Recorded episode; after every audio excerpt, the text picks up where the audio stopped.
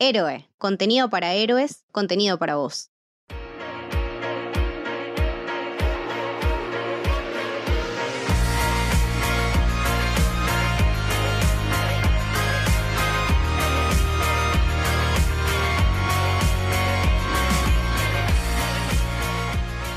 Bienvenidos y bienvenidas al Camino del Héroe. Mi nombre es Lucas y estoy con Julián Capper. Hola, ¿cómo están? Y hoy vamos a hablar de The Invisible Man. El hombre invisible. En este podcast en casa, ¿no? Porque estamos ahí en llamada remota para cumplir la cuarentena como corresponde. El camino a casa. El camino a casa, me gusta, me gusta el camino a casa. Eh, acuérdense siempre de lavarse las manos, quédense en sus casas, respeten la cuarentena, así nos cuidamos entre todos. Por favor. Eh, pero el podcast sigue y creo que es una buena oportunidad para que también les ayude a ustedes a, distraerse y a, llevar adelante esta cuarentena que a veces, viste, nos, aburrimos o no sabemos qué hacer. Siempre están los, los podcasts ahí disponibles. Sí, también, por supuesto, las películas, las series, todo eso. Em, y me parece súper interesante que justo en este momento hablemos de esta película que estuvo al borde de no estrenarse sin darse cuenta. Sí. Em, y que además, como consecuencia de todo esto, ya anda dando vueltas en nuestro país en la ilegalidad. Sí. Pero ya anda dando vueltas por ahí también debido a la, a la situación, a muy poco de estrenarse. Es verdad, bueno, hay dos cosas que fueron afectadas por el coronavirus respecto a esta película. Una en la que decís vos, que es que mm, se vieron afectados en las entradas del cine y lo que hicieron fue adelantar la salida en digital. Para que la gente las pueda eh, comprar en digital en sus casas y la pueda ver. Entonces, por eso también tenemos disponibles los torrents y todo eso. Sí.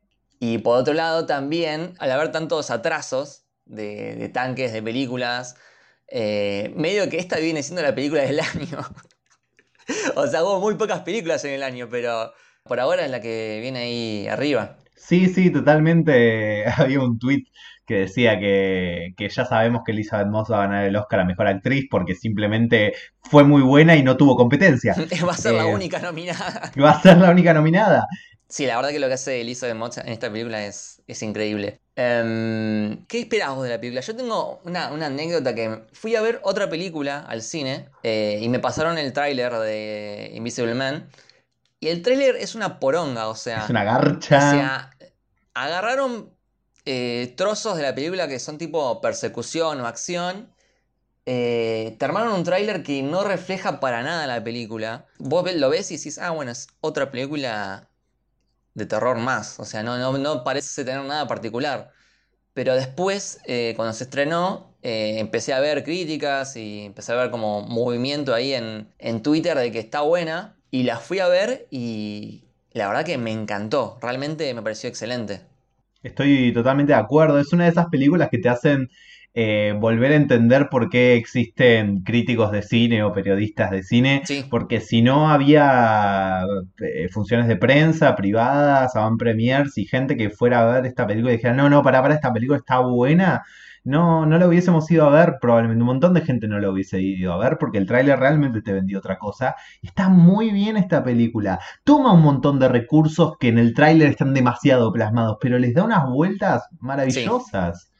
Sí, sí, sí, sí, sí. Incluso como que va por diferentes géneros.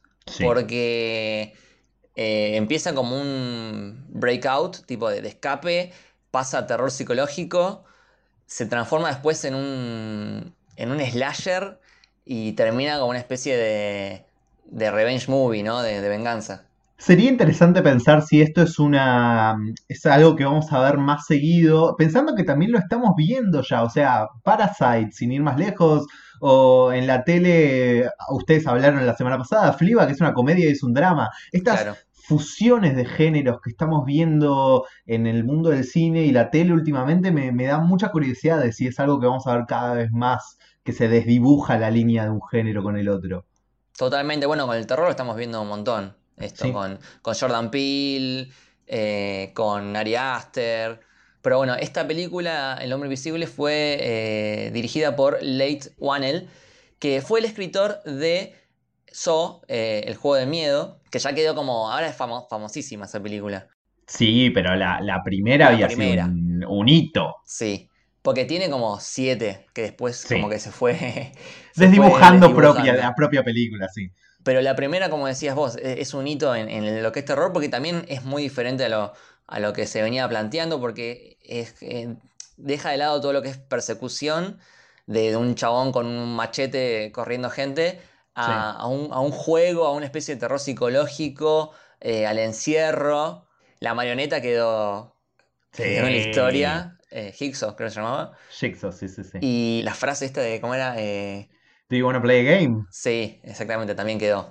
Y también podríamos hablar de la productora de esta película, que es Blumhouse Productions, que es de Jason Blum. Hay, una mezcla de cosas muy locas. Tenemos Actividad Paranormal, la primera, que es la, mejor, que también había sido una película que eh, con muy poco presupuesto, casi amateur, eh, llegó a, recaudar un montón de plata. Y también se transformó en una saga tipo de no sé, cinco películas. Es que Blumhouse tiene, para mí Blumhouse tiene una particularidad que la hace diferente a cualquier otra productora de cine. Y es que tienen como esta técnica de trabajo, esta metodología de trabajo que la gente ya conoce como la metodología Blumhouse en algún sentido. Y es que presionan a sus eh, directores, a sus escritores, a solucionar sus guiones y sus películas para bajar el presupuesto. Claro. Entonces le buscan soluciones narrativas por un lado, tratan de contratar gente en las películas que tienen mayor renombre, ¿no? También tienen otro tipo de películas, pero en las películas que consiguen mayor renombre generalmente son gente que pueden ir dándole vueltas narrativamente a su película para que no usen un montón de efectos especiales por computadora, por ejemplo. Y, y con eso lo que consiguen es ganar muchísima plata. Porque hacen películas. claro, hacen películas que cuestan 5 millones y recaudan 30, que 30 no es un montón de plata para los grandes tanques de Hollywood, pero, 30 millones. Pero claro, la ganancia es increíble. Claro, exactamente.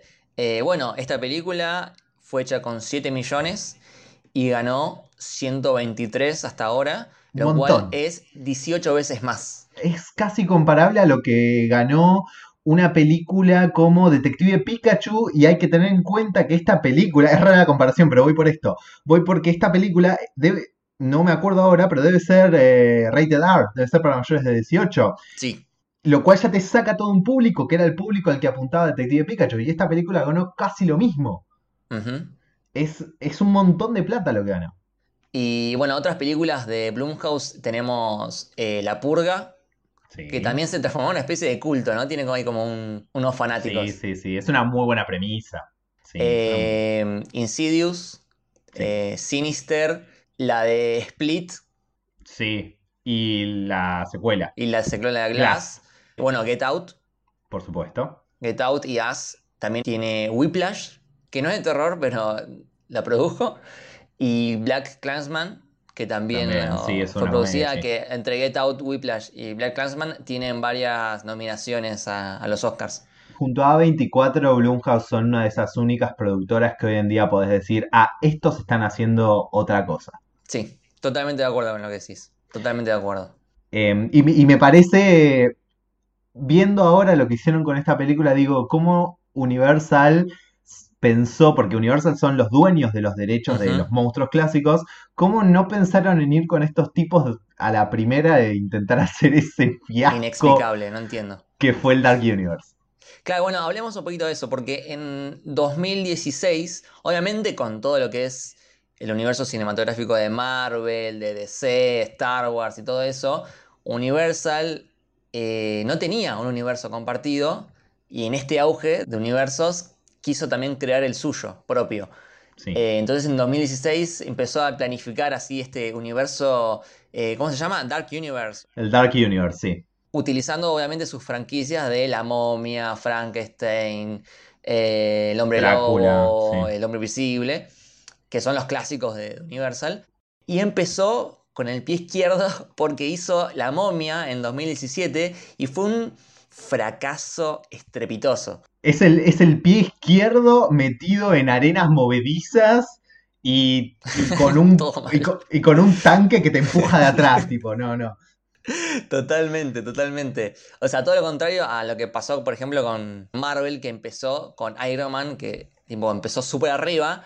Eh, acá empezó súper abajo y es muy difícil sostener un universo si la primera te falla. Eh, pasó también con eh, Warcraft. Sí. Que Warcraft, yo es, una. Acá me estoy yendo por las ramas, ¿no? Pero. No, está perfecto. es una franquicia que a mí me encanta. O sea, yo juego muchos esos juegos. Es muy interesante todo ese mundo. Sí, y para mí redaba para hacer un super universo compartido, porque tenés un montón de historia y libros y libros y libros. Pero con la primera no le fue muy bien. No le fue mal, como que. Pero no era lo que la, la costearon, pero esperaban mucho más y, y como que no sé si le están siguiendo ahora. Bueno, eh, pero es sin ir más lejos. Es lo mismo que le pasó a DC, es algo que DC tiene otra, eh, tiene otro nombre lo que estaban usando. Claro, pero DC empezó con eh, Man of Steel, que Man of Steel eh, estuvo bien. Para mí Man of Steel es más un episodio cero y Batman v Superman es... Ahí sí. Bueno, es que, claro, el, el primer paso fue como medio bien y el segundo ahí se cayó totalmente. Claro, y, es otro nombre. tus personajes van a traer gente más allá de que tu película es una mierda. No, ahora, cuando la única referencia de la momia que tuvimos en, los, en nuestra generación, por lo menos, son las de Brendan Fraser. Sí. Y haces una con Tom Cruise que no está para nada bien, no, no, tenés chance de arrancar de ahí. Así que bueno, eh, obviamente fallaron en, hacer ese universo compartido. Y, lo que pensaron ahora es hacer un reboot, o sea, un reboot del reboot y hacer películas en solitario, standalone. Sí, cada una separada. Claro, y con esto eh, viene Invisible Man, que fue todo lo contrario a la momia y le fue muy bien. Sí. Y de la mano de eso, o sea, de la mano de que les haya ido tan bien con esta, ya confirmaron que van a seguir este modelo del que estamos hablando con Bloomhouse y que la próxima va a ser eh, Drácula. Lo cual es ah, todo, no sabía sí, es todo un desafío porque, bueno, tenemos millones de versiones de Drácula, desde más cómicas hasta más serias, Bram Stoker.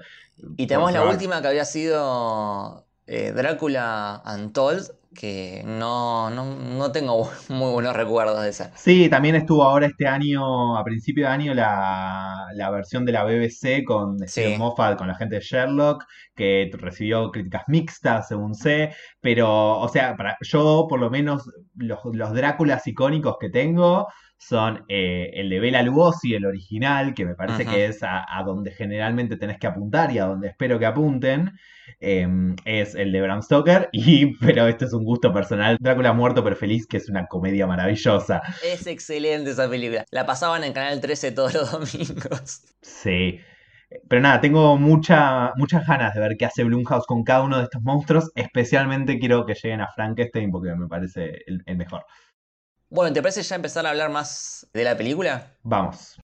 Bueno, como dije antes, empieza una escena de escape y no hay un sonido, solo el mar se escucha de fondo. Y ya de base tenés el trabajo maravilloso de Elizabeth Moss en las caras que pone, en la forma en la que trata de ser sigilosa y que este chabón...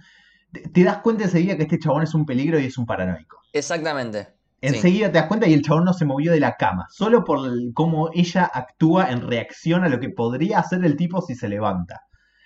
Y, esa cosa de estás todo el tiempo esperando que le salga mal, que haga un ruido, que algo se prenda, que es, increíble cómo se maneja todo ahí. Totalmente cierto, o sea, eh, eh, cuando patea el, el, plato, del, perro. ahí dije, no, la puta madre, sí, se escuchó re fuerte el nivel de ponerle, de, mover la cámara y ponértela en el teléfono para vigilar que el chabón no se despierte. Me gusta también eso, me, gustan, siento que para muchos escritores la tecnología actual puede llegar a ser un problema porque plantean conflictos que son fácilmente solucionables con un teléfono.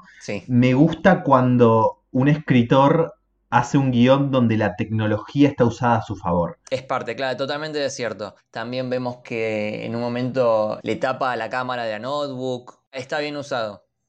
Y cuando empieza a sonar la alarma del auto, me empieza a desesperar. Y antes de eso, que me encanta cómo ya te van pasando por los inventos de él y te, y te dejan de fondo el, lugar donde está el traje pero no lo ves. Claro, bueno, e, eso es algo interesante. Bueno, no lo mencionamos, pero eh, obviamente esto está basado en, El hombre invisible, la película de 1933, eh, que ahí el origen sí. Eh, era algo más químico, digamos, ¿no? Era un experimento que se hace un tipo sobre sí mismo que, que lo hace invisible. Y eso me acuerdo que eso siempre tuvo mucho debate porque te trae el problema de que acá ya me meto en cosas científicas, ¿no? Pero me encanta, me encanta, me encanta. Eh, si vos todas tus células del cuerpo son invisibles, eh, por cómo funciona el ojo humano, eh, vos no podrías ver.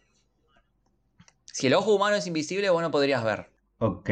Y acá lo solucionaron con un traje, que también es diferente a, todo lo que veníamos viendo. Porque aparte habíamos visto también la de la de Kevin Bacon, ¿te acordás? El hombre sin sombra. Sí. Que la verdad que no sé cómo envejeció porque no la volví a ver nunca más. Pero esa también era como algo más químico.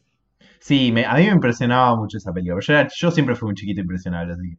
Era como que se volvió invisible, eh, como que de, atrás para adelante, ¿no? Como que le desaparecía la piel. Sí. Después le desaparecieron los músculos, le quedaban las venas. Em, lo que sí, yo noté que cuando ella ve el traje, se sienten los ruiditos de las cámaras. Sí, total. Que eso es algo que está durante toda la película y al principio no entendés bien qué es.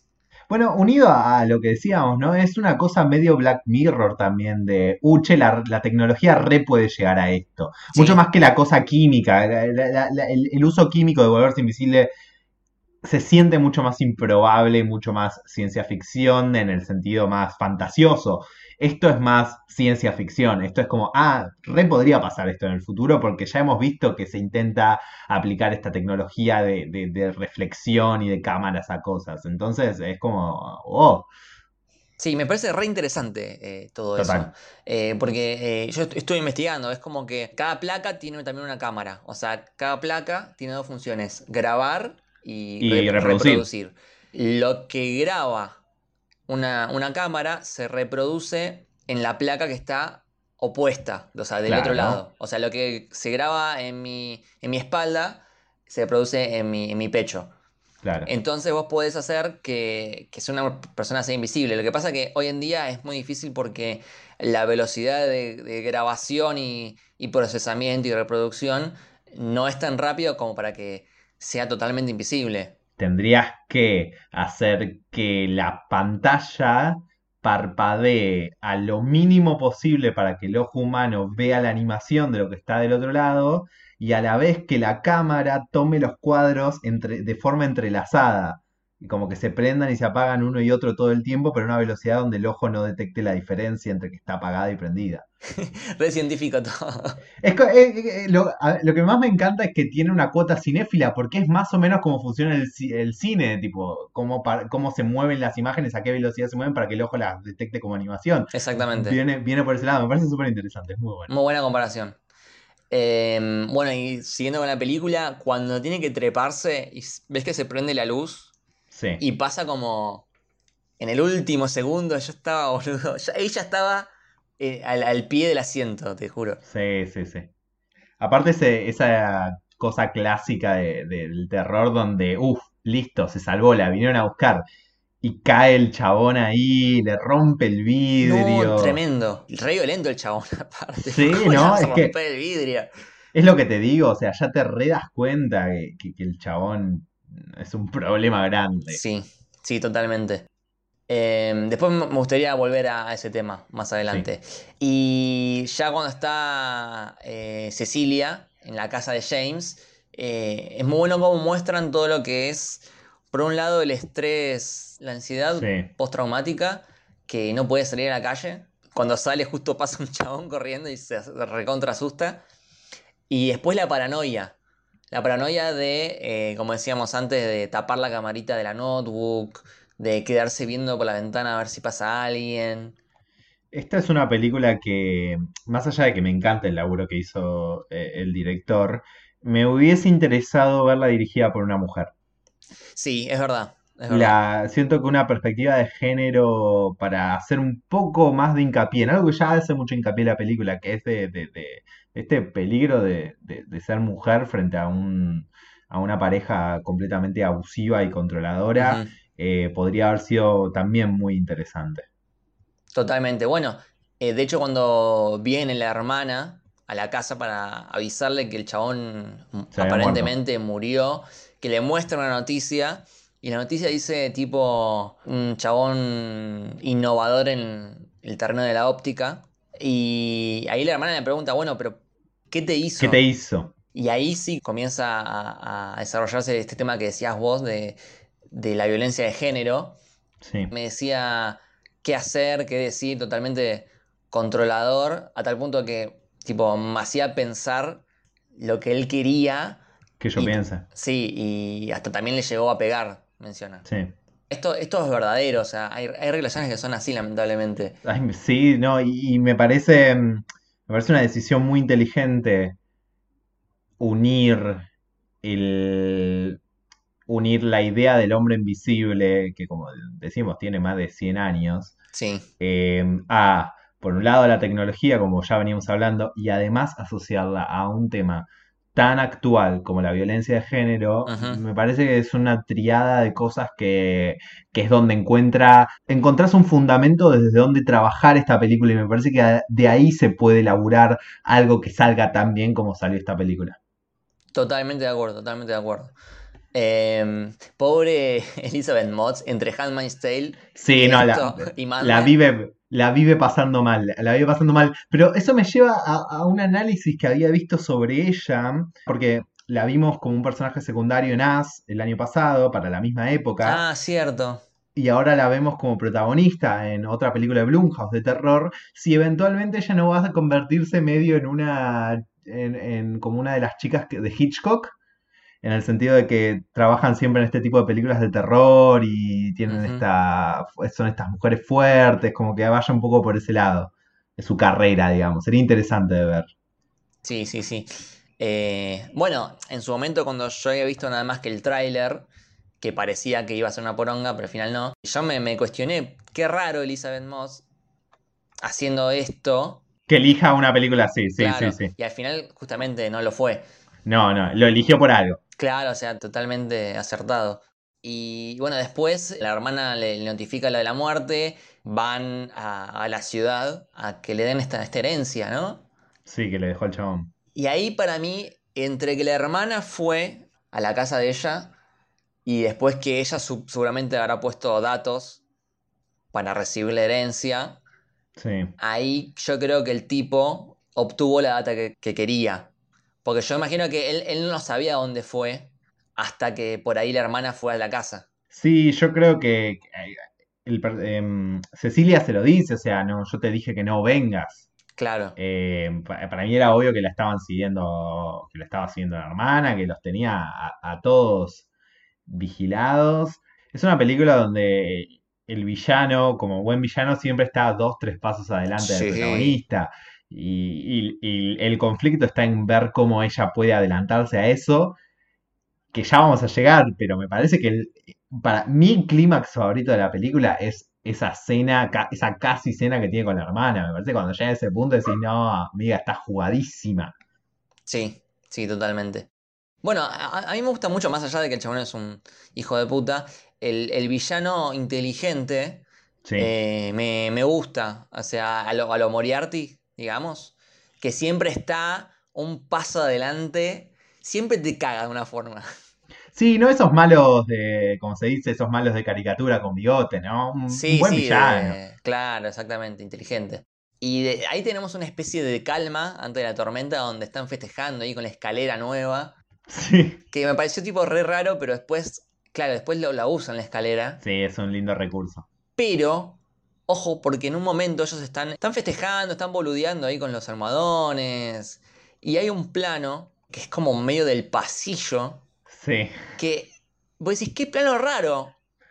Es hermoso. Parece como si estuviese alguien viéndolos de lejos en la casa. Increíble. Y es obvio que ese plano en realidad es lo que ven los ojos en primera persona del hombre invisible, que los estaba viendo en ese momento festejar. Ahí es donde entro en lo inteligente que fueron para hacer esta película. La, cantidad de recursos que usan para decirte, acá hay alguien, pero solo no lo estás viendo.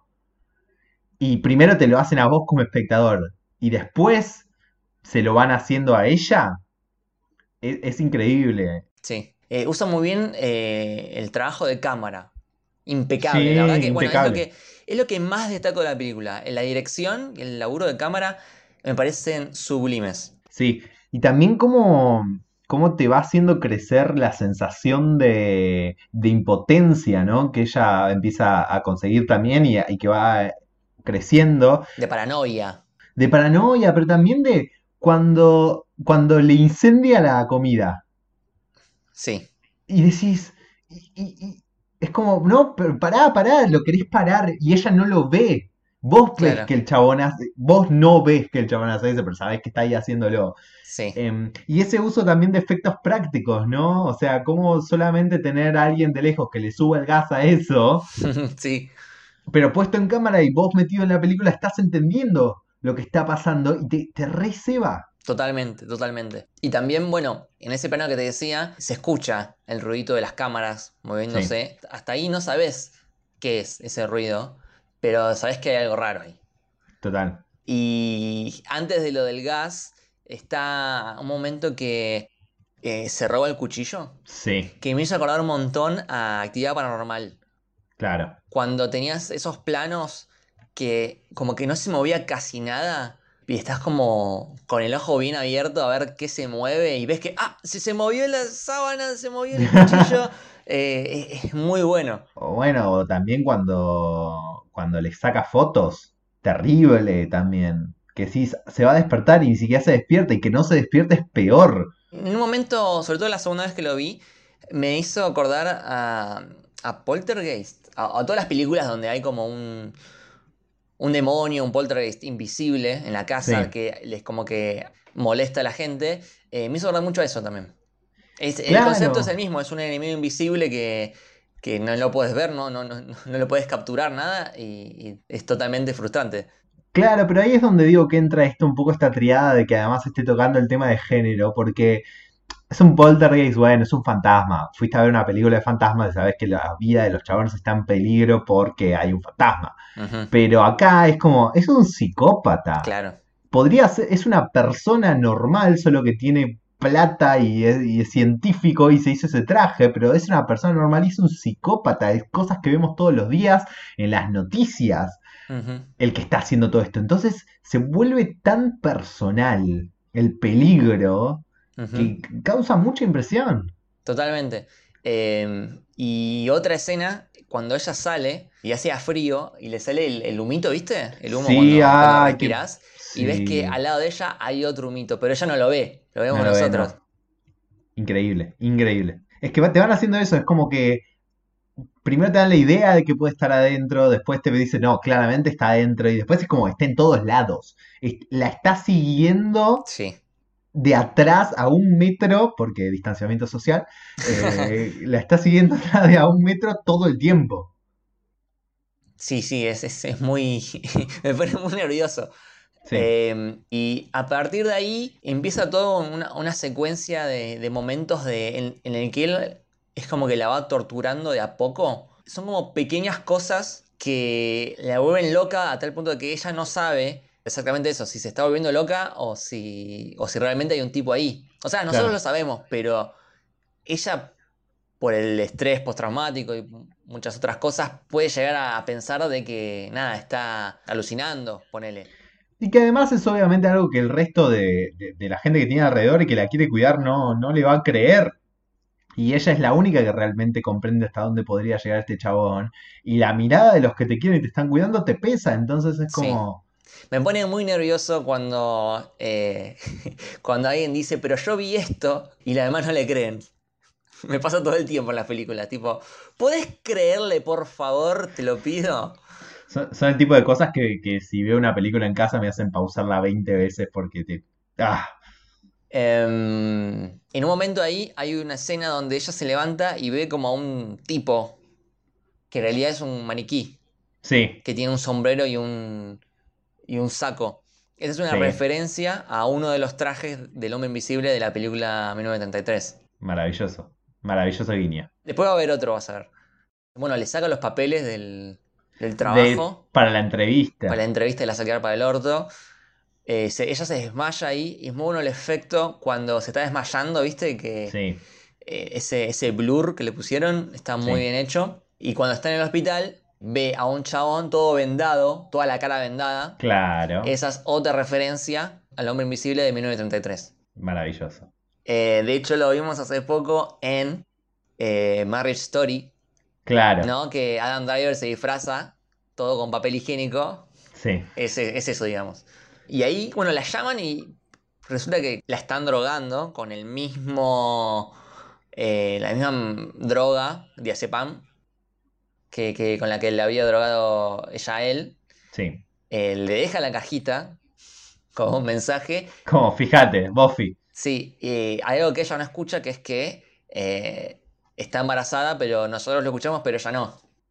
Sí. O algo total. así, no sé si Liz está embarazada o... o- Yo, yo, me, yo, yo no recuerdo haberlo escuchado en ese momento, pero sí me acuerdo de la doctora diciéndole, Hay algo ah, más. sabías que o algo más, y que ella deja de escuchar, Claro. y, y eso se revela más adelante en la película. Bueno, otra cosa que le hace, le manda el mail a la hermana. Sí, rompiendo esa relación totalmente. O sea, son todas como cosas como que no, no son violentas físicas, sino que es una tortura psicológica. Psicológica. Como que son como pequeñas cosas que le va haciendo, pero la va como eh, acorralando, digamos. Es que yo es un tipo de psicópata que me lo imagino frente a un pizarrón y que empieza a escribir qué cosas tengo que romperle esta mina para cagarle la cabeza y que mi venganza sea al 100%. No quiero solo matarla, quiero hacerla mierda. Y, y entonces es tipo, ok, tengo que eh, hacerla sentir paranoica, tengo que drogarla con lo que me drogó a mí, tengo que hacer que no consiga este trabajo, tengo que ponerla en contra de la familia que la está cuidando. Cuando le pega a la hija, A Sidney, sí. es, me rompió el corazón, o sea, me hizo mierda. Y, y para, y para mí, esto último decía, lo que le hace la hermana en esa comida, ahí es donde la termina de voltear. Sí, eh, cuando le, le- en la escena del restaurante decís vos. Sí, Tremenda escena, boludo. Tremenda Es- escena. es Cuando vi el cuchillo flotando, dije no. Porque yo ahí estaba seguro de que. Estaba segurísimo que ahí el chabón no iba a poder hacer nada porque era un lugar público. Entonces dije, bueno, ¿qué va a hacer acá? Y lo hizo nomás, lo hizo. es increíble. Eh, porque además decís, uh, bueno, ahora le va a contar a la hermana, va a poder solucionar un poco las cosas, ¿no? La mata, la mata, boludo. Con el mismo cuchillo que, que le saca en la cocina. Y que le había dejado en el altillo. Ah, bueno, vuel- vuelvo un poquito para atrás. En un momento ella pone el, el café en el piso y hace un monólogo. Ella hablaba y tenía como estos, estos cortes de, de edición tipo diálogo donde enfocaba la puerta. Sí, Entonces como que parecería que el chabón está ahí escuchándola del otro lado del café. Pero como que no lo sabemos realmente. No, me, me encanta eso de que cuando tantas veces te hacen saber que está ahí y que después en un momento te lo dejen en duda porque estás parado en el punto. A veces somos espectadores eh, como en tercera persona, digamos, omniscientes, que estamos viendo todo y por eso vemos que él está en lugares donde ella no puede verlo. Pero a veces estamos en, el, en, en su punto de vista y ella no sabe si está ahí o no. O Y sea, te- juega te- también que- con nuestra paranoia. Total, totalmente, totalmente. Eh, yo te digo que salí del cine, estaba totalmente paranoico, tipo, veía co- como que hay personas invisibles al lado mío, seguro. No. No, no, terminé re loco. Ah, bueno, y, y la escena del altillo, el mejor momento para mí de la película, el mejor Sí. momento es cuando ella mira para abajo y tira la pintura y tenía el chabón Sí, a 10 increíble. centímetros. Me- te juro que me dio un infarto, boludo. Grité tanto ahí. Grité en el cine, pero no, no, no. Me, me- me moría, me moría. Me, asustó mucho esa escena. Aparte, no, lo, lo cerca que estaba, o sea, en la... Sí, no, no, no, me pone muy nervioso. Distanciamiento social. Por favor, por favor. Eh, después, justamente hay toda una escena de acción donde que él, él la horca, la levanta, se rompen Sí. los platos, eh, y ella se escapa. Y en la casa del chabón vemos el traje completo, digamos, en, en funcionamiento por primera vez. Sí, Y se lo guarda. Sí. Después, bueno, llega el chabón, está el perro, se escapa de vuelta. Tiene toda esta parte en el, restaurante chino, donde muere la hermana. Es increíble. Que es totalmente zarpado. Eh, y, la, impotencia de ella, ¿no? Porque cuando está la hermana muerta y ella todavía tiene el. Cuchillo el cuchillo está totalmente en shock, o sea, ni, ni soltó el cuchillo. Es una vuelta completamente sacada porque vos esperás que este chabón te mate a vos o incluso que lastime a otro de tu familia. Pero el, nivel de impotencia de que le mate a alguien de tu familia enfrente tuyo. Y te culpen a vos. Y te culpen a vos. Y, lo que te digo, amiga, estás perdida, sabés que ya está, que no te va a creer nadie, ahora sos una asesina. Es todo lo que está mal es. La llevan al, al loquero y tenemos otra escena donde el chabón le dice surprise. Sí. Que ya lo hemos visto cuando ella agarra el teléfono en el altillo. El que le manda el mensaje de texto surprise. Que esto después se va a usar bastante al final. Sí, y, alrededor de todas estas escenas también, que no lo mencionamos mucho, está el hermano del chabón, que es el que les da. Ah, el hermano, es verdad, Tom. Que, Tom, que es el que les da el, testamento y todo eso, y, y, también tiene como pinta de malicioso, digamos. Sí, es, es medio ambiguo porque hay momentos donde se victimiza y le dice, bueno, yo te entiendo que lo odies porque yo también lo odiaba y él también me, controlaba a mí. Eh, pero aparte, igual el chabón al final estaba metido con él. Entonces. Sí, y nunca, y nunca terminamos, me parece, de saber realmente si, si lo estaba ayudando realmente o si estaba eh, cooptado. Para mí, yo tengo, o sea, mi teoría personal, o sea, para mí el chabón lo odiaba pero Adrian lo debe haber eh, manipulado o mm, amenazado con algo para que lo ayude. O sea, no, creo que Tom, por motus propio, haya aceptado usar el traje para matar a, a Sidney más adelante, sino que para mí él lo hace todo amenazado por Adrian, no sabemos cómo, pero de alguna forma. Totalmente, totalmente posible. Este, bueno, ahí en el loquero le, dan la noticia de que está embarazada. Sí, como para sumarle algo sí, más. para sumarle más cosas. Ahí Tom le revela, ¿no? Que, que, ella puede aceptar este, este acuerdo y volver con, con Adrian. Que era un poco lo que necesitaba, al menos ahora sabe que no está loca. Claro, sí, con una confirmación de, ok, sí, estás acá, no me estoy volviendo loca, esto, esto es tu culpa. Ahí es como que la película pasa a ser otra cosa, porque para ella se le aclara todo esto y, pasa a ser un poco de, ok, ¿qué voy a hacer? ¿Me voy a dejar, eh, me voy a dejar dominar por este tipo o voy a responder y cómo voy a responder? Totalmente de acuerdo. Cuando ella entiende que, bueno, esto está pasando, se despabila y empieza a hacer como sus propios planes y de hecho, bueno, se, se roba la lapicera y hace también una maravillosa jugada que es cuando dice, ah, bueno, yo tengo tu hijo, no me vas a tener ni a mí ni a tu hijo. Pa, y se empieza a cortar las venas.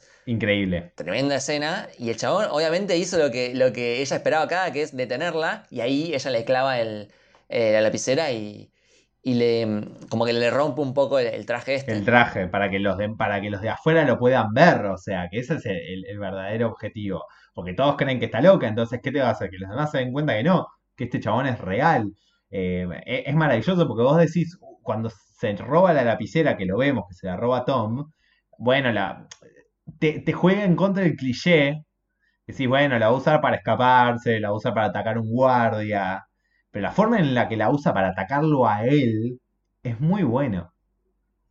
Claro, exactamente, porque em, el problema de él es que no puede tenerla a ella. O sea, ella dice en un momento, ¿por qué a mí?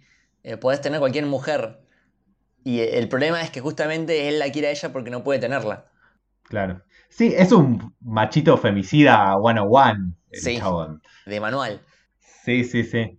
Em, hay otro easter egg más cuando, después de toda la parte donde, donde el chabón básicamente mata a todos los guardias. Increíble. Las escenas de acción también están muy bien hechas. Cuando le dispara el chabón en la pierna, cuando le hace que se dispara a sí mismo, no. Tremendo. Y en un momento ah, eh, parece que va a matar a uno y no lo mata. Pero lo deja correr, sí, lo deja correr y lo mata. Es un sádico. es un hijo de puta. Y cuando sale se escapa. y Cecilia como que se roba un auto, ahí de fondo se puede ver un, como una especie de graffiti de Jigsaw. Ah, ese no. La marioneta del juego del miedo. Después para dónde van? Ah, después van para la casa. Sí, a mí en ese punto yo, yo pensé que la película ya terminaba para ese momento. Me pasó lo mismo. Tuve como dos, tres momentos que dije, bueno, termina acá y no termina. No, no, es, interesante porque ahí la película ya estaba como medio en clima de, bueno, enfrentamiento final bajo el agua. Maravilloso, me encanta, dale, terminémoslo acá. Y tiene un par de vueltas que están buenas. Eh, es raro, nada más te queda rara la sensación de que, ah, no, para todavía le falta un rato. Eh, es rara la sensación, pero las vueltas, vale la pena por las vueltas que vienen después, de todos modos. Sí, totalmente. Em, la golpiza que le da a James es increíble. Es boludo, me hizo mal. No, no, no. yo dije que lo mató. No puedo creer que no lo haya matado. Y cuando aparece de vuelta con el, con el extintor, que ya, lo habíamos visto antes en la escena de, del desayuno que se quema, eh, le tira el extintor para verlo y le tira tres tiros y lo mata. Pero, pero, pero. Pero, pero, pero. Él es el hermano. Es un lindo giro ese, es un lindo giro. Es un, es un gran giro, es un gran giro. Fue todo el tiempo el hermano. Claro, te dejan esa posición. Bueno, ella habla con James y ya está convencida de que Adrian es el, autor intelectual de todo esto y está victimizándose como hace siempre. Es que creo que de vuelta el buen trabajo de construcción de la película, donde incluso a este personaje secundario que es el hermano te lo construyen lo suficientemente bien como para que vos creas que pudo haber sido él todo el tiempo. Y también te pone una situación donde podrías descreer de ella si fueras una persona muy de mierda como los demás. ¿Entendés? Entonces, me, gusta este juego de distintas miradas donde nunca terminás de estar seguro de que, de es real y que no como ella y como los que están alrededor de ella. Parece que labura muy bien alrededor de eso la película. Totalmente. Em, y también hay un. No sé si es una referencia o no, pero en la película de 1933, al hombre invisible lo hacen salir de la casa prendiéndole fuego a la casa. Cuando sale, la policía le mete, mete plomo. Y entonces acá, en vez de hacerlo, hacerlo salir con fuego, usan un matafuego. Claro. Y también lo terminan matando con, disparos. Sí, sí, es un buen giro, es verdad. Y después tenemos la escena donde Cecilia se encuentra de vuelta con Adrián. Claro, pero a eso, o sea, eso es lo loco de la película. Porque decís, se enfrentan en la lluvia y termina. No. encuentran al, hermano, que, era el hermano. Bueno, era el hermano, se termina. No. Yo pensé que terminaba ahí, terminaba con el hermano muerto. Claro, y tenés todo este final que me parece lo que realmente eleva finalmente a la película, donde es un enfrentamiento puramente intelectual. Y está, es muy bueno y el, lugar donde va a quedar el personaje de Cecilia con todo esto. Bueno, ellos empiezan a hablar y ella le pide que, que admita que fue él, pero él, ningún boludo, el chabón sabe o intuye que tiene un micrófono. Claro. Entonces tampoco lo va a decir. Así que si lo dice de una forma con código, porque le dice, eh, no debería ser una surprise. Entonces básicamente le está diciendo que fue él todo este tiempo, porque era la frase que él todo el tiempo usaba para, para torturarla a ella. Y ahí cuando ella confirma eso, dice, bueno, bueno, déjame ir al baño. Y es cuando se pone el traje y intuyo que el traje que había guardado ella. Sí, sí, ese es el que se llevó ella, sí. En un placar. Y bueno, lo hace suicidarse. Y es que además, no mencionamos antes que al chabón, cuando revelan que, entre comillas, había sido el hermano, al chabón lo encuentran como en un hueco de la casa, como si el hermano lo hubiese secuestrado ahí y lo hubiese dado por muerto. O sea que para todos él está vivo ahora, de vuelta. Y mm, entonces él de vuelta tiene esta oportunidad de convencer a ella de que viva con él. Y cuando le dice esto de Surprise y ella termina de confirmar que había sido él y, no Tom, es obvio lo que pasa por su cabeza de vos nunca me vas a dejar en paz y no hay y vos siempre vas a estar un paso adelante de mí si yo te dejo pasar ahora. Pero ahora yo puedo estar un paso adelante de que vos, porque yo sé una cosa que vos no. Yo escondí un traje acá. Y que utilice esa oportunidad de por una vez estar un paso adelante de él para matarlo, porque no le queda otra. Ahí es donde ella termina de dejar de escapar y hacer que los demás le crean para tomar ella el arma, literalmente. Sí. Y excelente cuando él está tirado en el piso y ella hace todo el acting de llamar a la ambulancia y se corre de la cámara y le dice surprise. Increíble. Eh, para mí, ese tendría que haber sido el final de la película. Ay, a mí me gusta mucho cómo ella sale caminando toda empoderada. para mí, ese, ese surprise final. Es bueno también. Me, gustó mucho como para que haya corte a negro y termine. Sentí como que quisieron hacer como una, una jugada más. No, creo que, creo que trata de dejarte en, en claro que ella a partir de acá es otra persona y que ella puede ser tan mala como él, aunque sea en defensa propia, eh, pero que ella, ella, todo lo que sucedió en cierto punto la rompió también. Sí, sí.